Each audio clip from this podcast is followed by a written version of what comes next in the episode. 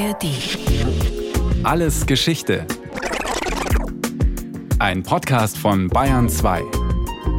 In der ARD Audiothek. Im Mai 1972 treten Egon Bahr und Michael Kohl vor die Presse. Bahr ist Staatssekretär im Bundeskanzleramt der Bundesrepublik Deutschland. Kohl Staatssekretär beim Ministerrat der Deutschen Demokratischen Republik. Beide haben über Monate einen Vertrag ausgehandelt, dessen Besonderheit Michael Kohl nun vor laufenden Kameras verkündet.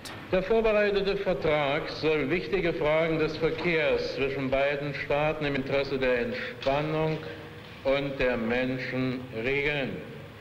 Er ist Ausdruck des Willens und der Bereitschaft der Deutschen Demokratischen Republik, Beziehungen der friedlichen Koexistenz zur BRD herzustellen, normale Beziehungen, wie sie zwischen voneinander unabhängigen Staaten üblich und vorteilhaft sind.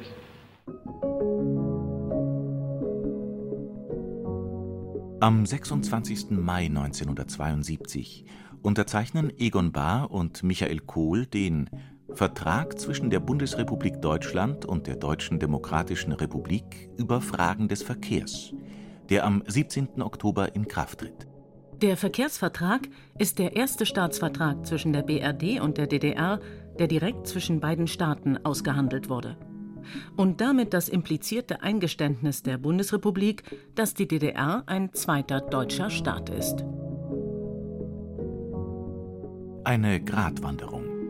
Denn das Abkommen bedeutet keine völkerrechtliche Anerkennung von Seiten der BRD, wie es sich die DDR-Führung gewünscht hätte.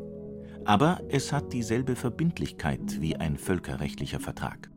Er fällt in eine Ära der neuen Entspannungspolitik zwischen Ost und West, die Anfang der 70er Jahre beginnt.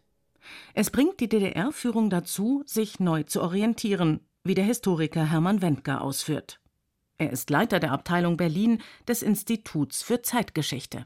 Die DDR handelte hier ja nicht autonom, sondern sie musste einen Schritt nachvollziehen, der ihr von Moskau quasi vorgegeben war. Ausgangspunkt war da die sowjetische Entscheidung von 1969, nicht länger die westlichen und die westdeutschen Angebote einer Entspannungspolitik zu ignorieren, sondern eben ihnen entgegenzukommen. Gleichzeitig fand ja 1969 ein Regierungswechsel in Bonn statt. Und diese neue sozialliberale Koalition trat ja an mit dem Konzept einer neuen Ostpolitik. Und das lief ja darauf hinaus, über eine partielle Anerkennung des Status quo auch zur Veränderung dieses Status quo zu gelangen. Und das implizierte ebenfalls eine staatliche, aber keine völkerrechtliche Anerkennung der DDR. Und das war dann auch in dem ersten Ostvertrag, den die sozialliberale Koalition dann schloss, nämlich dem Moskauer Vertrag vom August 1970 auch impliziert. Wandel durch Annäherung lautet das Konzept der Ostpolitik der sozialliberalen Koalition in der Ära Willy Brandts. Dazu gehört auch der Versuch, das weitere Auseinanderleben der deutschen Nation zu verhindern und stattdessen zu einem geregelten Miteinander zu kommen, wie Brandt in seiner Regierungserklärung vom Oktober 1969 sagt. Ein wichtiger Schritt dahin ist für die Bundesrepublik, nach dem Transitabkommen vom Dezember 1971, mit dem der Verkehr zwischen der Bundesrepublik und Westberlin geregelt wurde, nun mit dem Verkehrsvertrag getan. Denn durch diesen Vertrag wird nicht nur zum ersten Mal der gegenseitige Transit- und Grenzverkehr von Personen und Gütern auf Straßen, Schienen und Wasserwegen geregelt, sondern er bringt auch Reiseerleichterungen für die Bürger beider Staaten dank eines Briefwechsels zwischen den Verhandlungsführern Bahr und Kohl, der am Ende des Vertrages beigefügt ist. Der legte zumindest eine Reihe von Dingen fest in Bezug auf Reisen von Westdeutschen in die DDR. Einmal, dass Personen aus der Bundesrepublik auf Antrag von ihren ostdeutschen Verwandten mehrmals pro Jahr in die DDR reisen durften. Es wurde aber auch festgelegt, dass Einreisen zu kommerziellen, kulturellen und sportlichen Zwecken möglich waren. Und es stand ausdrücklich auch darin, dass Touristenreisen ermöglicht würden. Das heißt, während bis dahin Westdeutsche nur einmal im Jahr ihre Verwandten in der DDR besuchen konnten, tun sich nun viel mehr Möglichkeiten auf. Unter anderem dürfen Bürger der BRD nun das gesamte Gebiet der DDR besuchen und dürfen auch mit dem Auto einreisen, was bisher so gut wie nie genehmigt wurde. Und auch für DDR-Bürger gibt es nun die Möglichkeit, nach Westdeutschland zu reisen, wie dem Brief Michael Kohls an Egon Barth zu entnehmen ist. Sehr geehrter Herr Bahr, ich habe die Ehre, Ihnen Folgendes mitzuteilen. Die Regierung der Deutschen Demokratischen Republik wird in dringenden Familienangelegenheiten Bürgern der Deutschen Demokratischen Republik die Reise nach der Bundesrepublik ermöglichen. Während vorher nur Rentner oder Rentnerinnen aus der DDR ihre Verwandten in der BRD besuchen durften, können nun Bürger unabhängig von ihrem Alter nach Westdeutschland reisen, aber nur bei dringenden Familienangelegenheiten. Knapp elf Jahre nach dem Bau der Mauer bietet sich damit nun die Möglichkeit, dass Familien, Freunde und Bekannte aus Ost und West sich häufiger besuchen können und einander wieder näher kommen. Ein Lichtblick für viele Menschen, die diese Chance gerne wahrnehmen. Hermann Wendker. Die Anzahl der persönlichen Reisen, natürlich vor allem in West-Ost-Richtung, ist schon dadurch gestiegen. 1970 hat es ja auch schon Reisen in die DDR gegeben. Das waren so gut eine Million, 1,2 Millionen. Und 1975 war man bereits bei gut drei Millionen, also 3,1 Millionen. Das heißt, es gibt hier schon eine Steigerung und in die andere Richtung, da wurden jährlich einige Zehntausend DDR-Bürger in den Westen gelassen. Das pendelte sich dann bei so ungefähr 40.000 ein. Denn die Bundesrepublik war ja das Traumland der Ostdeutschen. Genauso wie ihre Landsleute im Westen wollten sie ja auch leben. Auch die Familie Steinhäuser in Plauen gehört zu denen, die sofort die Möglichkeit nutzt, ihre Verwandtschaft in der Nähe von Freiburg zu besuchen. Und umgekehrt regelmäßig die Verwandten aus Westdeutschland zu Gast zu haben. Henry Steinhäuser ist damals sieben Jahre alt und erinnert sich. Dass in der Familie jetzt nicht meine Eltern, Zunächst erstmal, später auch meine Mutter, aber vor allem meine Großmutter nach Waldkirch bei Freiburg gefahren ist zu ihrem Bruder. Und sie, wenn sie da zurückkam, immer völlig verjüngt wieder nach Hause gekommen ist, beim Friseur gewesen und sah irgendwie ganz toll und jung aus. Und umgekehrt eben der Großonkel von mir, auch regelmäßig, auch seine Kinder, also die Cousins und Cousinen von meinen Eltern nach Plauen gekommen sind. Die Steinhäusers in Plauen dürfen wie alle anderen Bürger der DDR nie als komplette Familie nach Westdeutschland reisen. Das ist nicht erlaubt. Denn das Risiko, dass eine Familie ihren Westbesuch nutzt, um zu fliehen, ist der DDR-Führung zu hoch. Anders sieht es aus, wenn ein oder zwei Mitglieder sich alleine aufmachen. Die kehren, so das Kalkül, wieder zurück. Für Besucher aus der Bundesrepublik gibt es dagegen keine Einschränkungen. Sie können mit der ganzen Familie in die DDR reisen, in eine andere Lebenswelt, deren Gepflogenheiten ihnen nicht vertraut sind und in der sie umgekehrt auch durchaus befremdlich wirken können. Henry Steinhäuser wie aus so einer Zauberwelt kam. Die hatte zum Teil auch ein bisschen was Karikaturenhaftes, gar nicht so wirklich Menschliches, die immer auch so ein bisschen jammerten über den Zwangsumtausch und die schlechten Straßen, die Autos würden leiden und so weiter. Oder dass die Kinder sich ekelten, ins Wasser an der Talsperre zu gehen, weil das so schlammig war und die mit weißen Socken da reingegangen sind und so komplett aus einer anderen Welt, die man sich auch nicht so richtig vorstellen konnte. Und die Verwandten, die auch besonders elegant daherkamen und auch so auf eine bestimmte Weise rochen und ja, irgend sowas Übermenschliches hatten. Auch sowas Überlegenes, weil sie kannten die Welt und waren gewohnt, sie zu beurteilen und die eigene Familie hat sich eigentlich komplett daran ausgerichtet und es ihnen recht gemacht. Henry Steinhäuser hat vor dem Fall der Mauer nie die Gelegenheit, in die Bundesrepublik zu reisen. Aber sie wird für ihn, wie für viele, zum Sehnsuchtsort. Als Land, in dem es sich frei atmen und besser leben lässt. Auch wenn er seine Lebenswirklichkeit in der DDR zunächst als ganz normal empfindet. Man hatte seine Familie, seine Freundschaften, den normalen Radius, die Hobbys, die Schule. Das prägte ja einfach den Alltag ganz entscheidend. Und dennoch war in all den Jahren dann, dass man älter wurde, Teenager und eben auch diese Verwandtschaftsbeziehungen auch auflebten und ins Bewusstsein rückten. In der Zeit spielte einfach die Mauer und das, was da hinter der Mauer geschah, einfach eine Riesenrolle. Zumal wir auch relativ nah an der Grenze wohnten. Viele Kinder aus den Dörfern um Plauen herum aus dem Grenzgebiet kamen und in die Schule kamen, die nicht besucht werden durften. Henrys Frau Antje wächst in Westdeutschland auf. Mit einem Vater, der enge Verbindungen in den Osten Deutschlands hat. Und ab 1972 die Möglichkeit nutzt, so oft es geht, von Tübingen aus dorthin zu reisen. Weil mein Vater als Theologe intensive Gemeindekontakte gepflegt hat und dann auch 1972 endlich seine alte Tante sehen konnte und da seine Mutter früh gestorben war, war es für ihn so wichtig, diese Schwester seiner Mutter, die ihm so als noch das Nächste, was ihm von ihr geblieben war, zu sehen. Die lebte bei Berlin. Antje Steinhäuser begleitet ihren Vater nur einmal bei seinen Besuchen. Die Menschen in der DDR sind ihr fremd und das Land selbst alles andere als ein Sehnsuchtsort ich habe eher immer so wahrgenommen, da ist dieser Teil Deutschlands, aber er ist eigentlich verloren für uns. Und mich hat eher insgesamt dieses Gefühl, das meine Eltern da drumherum ausstrahlten, gestört. Also immer dieses Verlust und Leiden und mich hat auch gestört, dass ich riesige Pakete gesehen habe, die aber nicht für uns waren, sondern all die schönen Dinge, die nicht in unserem Schrank waren, wurden verschickt. Zum Beispiel ein riesiger Stapel Schokolade, den wir nie auch nur ein einziges Mal bei uns zu Hause hatten. Oder auch lauter Dinge wie ein Stapel Seidenstrumpfhosen oder so.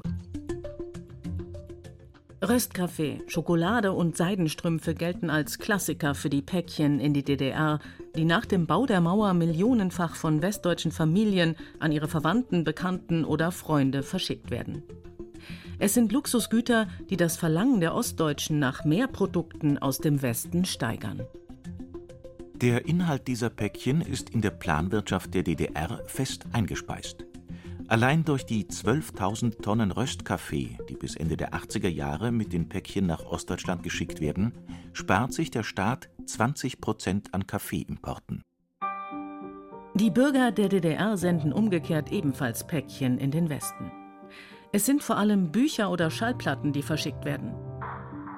Angesichts der eingeschränkten Auswahl führt das bei den Steinhäusers teilweise zu absurden Situationen dass die Verwandten im Westen von allen Verwandten im Osten dasselbe Geschenk, weil es halt nicht so viel gab. Da gab es irgendwie die Schallplatte vom Dresdner Kreuzchor, die sie aus Chemnitz oder damals Karl-Marx-Stadt aus Plauen und noch von irgendeiner befreundeten Person bekommen haben und die dann wieder die Hände über dem Kopf zusammengeschlagen haben und dachten, also äh, gibt es denn da nicht auch mal noch was anderes? Um dem Bedürfnis nach westdeutschen Produkten noch weiter nachzukommen, legt sich die DDR-Führung mit dem Verkehrsvertrag auch auf mehr Handel mit der Bundesrepublik fest. Indem nun auch mehrmals Reisen von Bundesbürgern in die DDR aus kommerziellen Gründen erlaubt sind, kommt es unweigerlich zu mehr Begegnungen und Handelsverträgen. Der Historiker Hermann Wendker bei der Leipziger Messe, das waren nun mal Gespräche zwischen Menschen, die Geschäfte machen wollten. Und am Rande gab es natürlich auch noch andere Begegnungen in Lokalen oder sonst wie, auch jenseits der Leipziger Messe. Es gab sicher auch einen höheren Warenaustausch in den 70ern als in den 60ern. Und das wurde durch den Verkehrsvertrag sicher auch erleichtert. Ein wichtiger Punkt, glaube ich, ist dabei auch die geänderte Politik der DDR, womit die Führung auch den Drang der Ostdeutschen nach westlichen Konsumgütern befriedigen wollte. Das hat natürlich auch dazu geführt, dass in größerem Maße westdeutsche Produkte in die DDR eingeführt wurden. Die DDR profitiert vor allem wirtschaftlich durch die Öffnung Richtung Bundesrepublik, denn sie bringt jede Menge Devisen in die klamme Staatskasse. Diese Zahlungen gab es auf den unterschiedlichsten Wegen. Zum einen zahlte etwa die Bundesrepublik eine sogenannte Transitpauschale an die DDR für diesen Transit Berlin-Bundesrepublik. Sie zahlte Straßenbenutzungsgebühren Dann gab es für die individuellen DDR-Besucher einen Zwangsumtausch. Und der Zwangsumtausch, der schwankte zwar ein bisschen, aber in der Regel entwickelte er sich nur in eine Richtung, nämlich nach oben. Dann gab es, weil auch die Bundesrepublik ein Interesse am Ausbau der Verkehrswege nach Berlin hatte, hat die Bundesrepublik da eine Reihe von Abmachungen in den 70er Jahren mit der DDR zugesagt, da erhebliche Kosten zu tragen. Das ging in die Hunderte von Millionen für die Erweiterung und Verbesserung der DDR-Autobahnen etwa. Dazu kommen noch die Kredite, die die Bundesrepublik der DDR gewährt, wie etwa der sogenannte Swing, ein zinsloser Überziehungskredit, der sich bis Ende der 80er Jahre auf etwa 800 Millionen beläuft. Doch nicht nur die DDR profitiert wirtschaftlich durch den Verkehrsvertrag, sondern auch zahlreiche westdeutsche Firmen verlegen einen Teil ihrer Produktion ins Billiglohnland DDR. Unternehmen wie Salamander, Adidas, Puma, Bosch, Bayersdorf, Nestlé, Schießer und viele andere machen von der sogenannten Gestattungsproduktion Gebrauch. Man spricht von ungefähr 6000 Firmen in den 70er Jahren, die da dieser Art und Weise aktiv waren. Und dabei, das muss man auch sagen, wurden einige Produkte auch von Häftlingen hergestellt. Auch dazu hat es ja inzwischen Untersuchungen gegeben. Man kann vielleicht auch noch erwähnen, dass Versandhäuser wie Quelle, die haben jetzt nicht direkt produzieren lassen, aber die haben Waren in der DDR aufgekauft, um sie dann in ihren Katalogen anzubieten. Damit der Verkehr und somit auch die Warenlieferungen möglichst reibungslos die innerdeutsche Grenze passieren können, werden sowohl im Transitabkommen als auch im Verkehrsvertrag Vereinbarungen getroffen, die allerdings vage formuliert sind. Wenn da steht, der Transitverkehr wird erleichtert werden und ohne Behinderung sein, ist das zwar schon eine gewisse Festlegung, aber auch diese Festlegung ist auslegbar. Das heißt, die DDR hat durchaus diese Bestimmungen mal großzügiger, mal restriktiver ausgelegt. Aber man muss schon festhalten, dass nach diesen Verträgen grundsätzlich weniger Schikanen an der innerdeutschen Grenze vorkamen als vorher. Dennoch finden Volkspolizisten weiterhin absurde Gründe, um Reisende aus dem Westen im Transitbereich wegen angeblicher Verstöße gegen die Straßenverkehrsordnung der DDR zur Kasse zu bitten. Auch Menschen, die mit dem Zug anreisen, müssen sich den Gegebenheiten fügen. Antje Steinhäuser. Ich weiß noch, dass ich vielleicht so 15 war, als ich meinen Vater nach Berlin zu dieser Tante begleitete und mit dem Zug durch diese Mauer fuhr, den Scherbenteppich, dann die Stacheldrahtrollen, die Mauer selbst gesehen habe, dahinter wieder sozusagen spiegelgleich die gleichen Sachen, die Schäferhunde, die überall rumgeschickt wurden und mm, ja, diese leicht bedrohliche Atmosphäre, wir machen, was die sagen, weil wir wollen ja hier keinen Ärger, weil sonst dürfen wir Tante Ilse nicht sehen. Hier ist das Olympiastadion in München. 1972 finden die Olympischen Spiele in München statt. Überall, wo Sie uns jetzt zuhören in der Welt. Es ist ein Ereignis, das im kollektiven Gedächtnis zu zementieren scheint, dass es nun zwei deutsche Staaten gibt. Denn zum ersten Mal treten die DDR-Athleten mit eigener Flagge und Hymne an und holen weit mehr Medaillen als die Athleten aus der BRD. Während viele Ostdeutsche stolz auf den Erfolg ihrer Sportler sind, gibt es in der Bundesrepublik wenige, die sich für die Leistungen der anderen deutschen Mannschaft interessieren. Bestätigen sich damit die Befürchtungen der konservativen Gegner Willy Brandts, dass die Entspannungspolitik eine Wiedervereinigung in weite Ferne rücken lässt, weil sich die Menschen in Ost und West nicht mehr wie eine Nation fühlen, sondern sich fremd werden? Hermann Wendker. Das ist nur eine Sichtweise darauf. Und man muss natürlich auch sagen, das Auseinanderleben der Deutschen hatte ja schon früher begonnen. Mitte der 50er Jahre, würde ich sagen. Und ein sehr viel wichtigerer Einschnitt war dann 1961 der Bau der Berliner Mauer.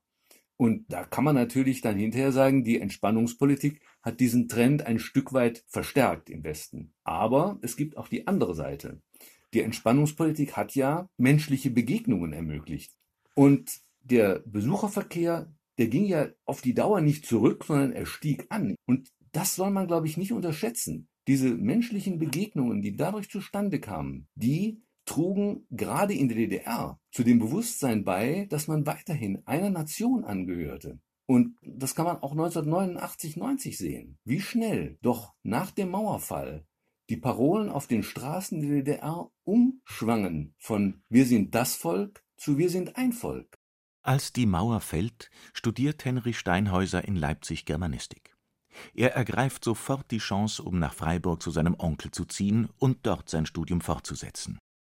Sein Onkel ist ihm durch all die Besuche, Briefe, Päckchen und seltenen Telefonate vertraut, so dass er selbstverständlich die erste Anlaufstelle für Henrys Leben in Westdeutschland wird. Natürlich hat es den Austausch und die Beziehungen intensiviert und die Verwandten und das Leben der Verwandten auch ins Bewusstsein stärker gehoben. Auch mit der Perspektive, da auch Zuflucht zu finden.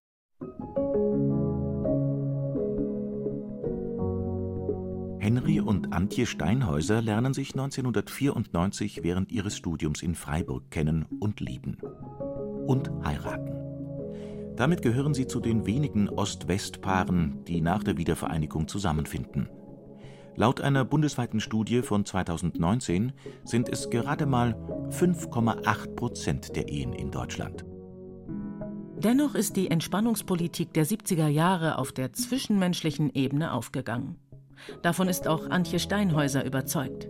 Denn sie hat dafür gesorgt, dass die persönlichen Beziehungen zwischen Ost und West nicht abgerissen sind und damit eine Annäherung von Menschen ermöglicht, die sich sonst vermutlich völlig fremd geworden wären. Ich glaube schon, diese Öffnung seit 1972 hat jetzt nicht ein inniges Miteinander bewirkt, aber hat dabei geholfen, dass Leute, die sich sehen wollten, sehen konnten, dass eine gewisse Verbindung blieb. Da ist ein, so eine Art Grundsummen geblieben, auf jeden Fall.